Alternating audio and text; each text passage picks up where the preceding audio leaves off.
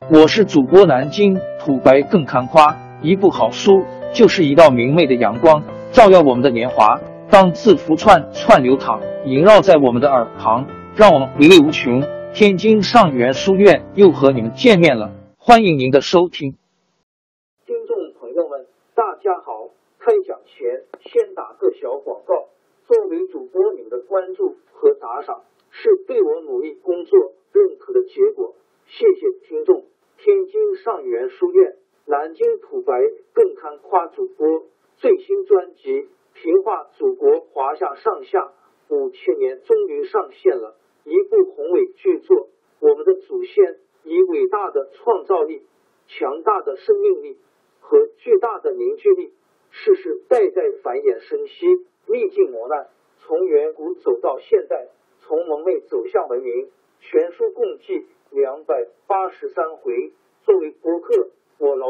所得，付费的有声书来了，你愿意为此花钱花时间吗？评话中华上下五千年专辑的进度更新按听众的关注和评论而定。喜马拉雅号 UID 七三二六四零二二，微信号 sh 八五七三零一四四九，请多多关注。多多打赏，谢谢大家，谢谢。下面正式开讲《评话中华上下五千年》专辑。汉高祖晚年的时候，宠爱了一个戚夫人，戚夫人生了孩子，叫做如意，被封为赵王。汉高祖老觉得吕后所生的太子刘盈生性软弱，怕他将来干不了大事，倒是如意说话做事很像自己。因此，想改立如意为太子。他曾经为这件事跟大臣们商量过，但大臣们都反对。连他一向敬重的张良也帮着吕后，请了当时很有名望的四个隐士，叫商山四号号 in h o，就是白发老人的意思，来辅佐太子刘盈。汉高祖知道没法废掉太子，就对戚夫人说。太子有了帮手，翅膀已经长硬了，没有法子改变了。戚夫人也伤心的没法说。汉高祖在讨伐英布的时候，胸部中了流箭，后来伤势越来越厉害。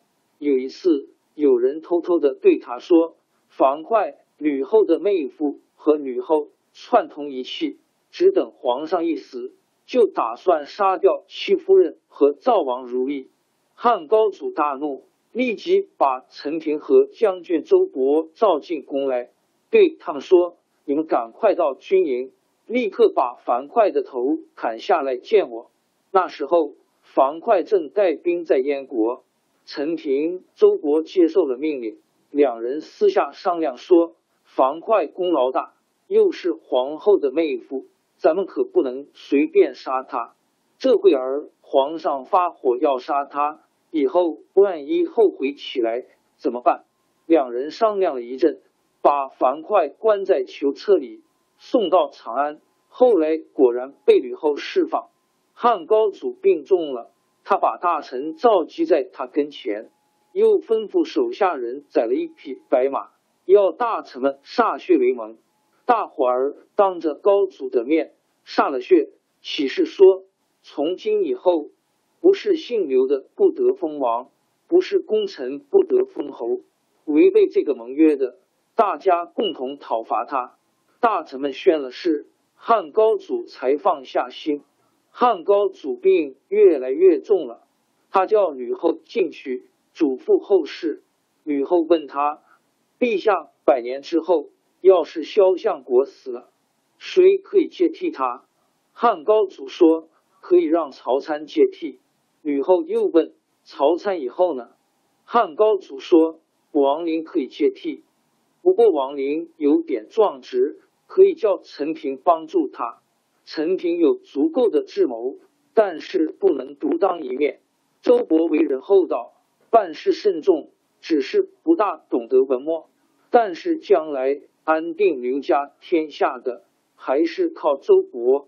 吕后再问下去。汉高祖摇摇头说：“以后的事就不是你能够知道的了。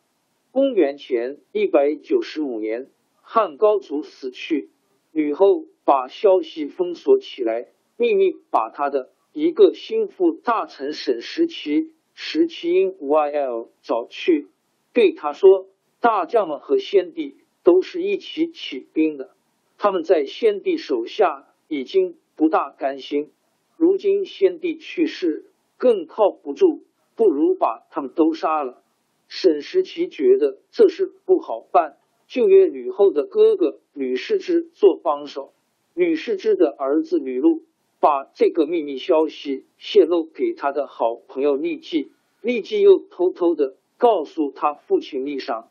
厉商得知这消息，赶忙去找沈石奇，对他说：“听说皇上去世已经四天，皇后不发丧，反倒打算杀害大臣。”这样做一定激起大臣和将军们的反抗，天下大乱。不用说，只怕您的性命也保不住。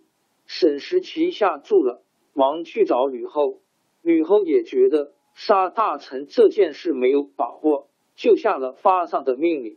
大臣们安葬了汉高祖，太子刘盈即位，就是汉惠帝，吕后就成了太后。